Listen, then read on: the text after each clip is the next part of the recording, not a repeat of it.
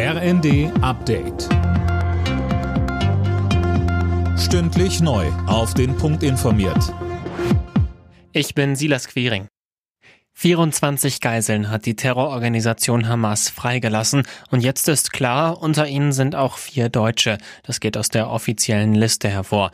Die Frauen und Kinder wurden am Nachmittag dem Roten Kreuz übergeben. Mehr von André Glatzel. Die freigelassenen Hamas-Geiseln werden jetzt erstmal vom israelischen Militär medizinisch durchgecheckt und dann sicher nach Hause gebracht. Dort sollen sie weiter psychologisch betreut werden.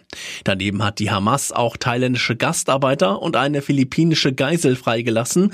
Auch sie waren am 7. Oktober verschleppt worden. Ihre Freilassung war aber nicht Teil des Deals zwischen Israel und der Hamas.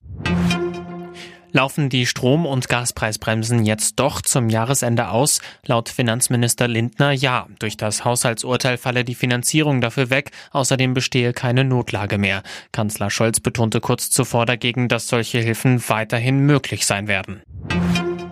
Die GDL hat die Tarifverhandlungen mit der Bahn für gescheitert erklärt. Der Vorstand sei nicht bereit gewesen, über die Kernforderungen zu verhandeln, so GDL-Chef Weselski.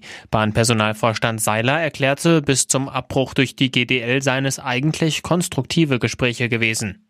Wir haben das Scheitern nicht zu verantworten. Wir haben weitere Verhandlungstermine vereinbart.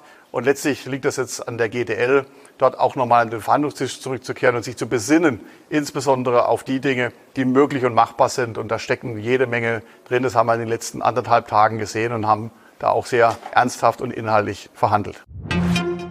Mit einem knappen 1 zu 0 in Köln hat sich der FC Bayern München zumindest über Nacht wieder zum Bundesliga-Spitzenreiter gekrönt. Einziger Torschütze war Sturmstar Harry Kane. Schon morgen könnte Leverkusen aber wieder an den Bayern vorbeiziehen. Alle Nachrichten auf rnd.de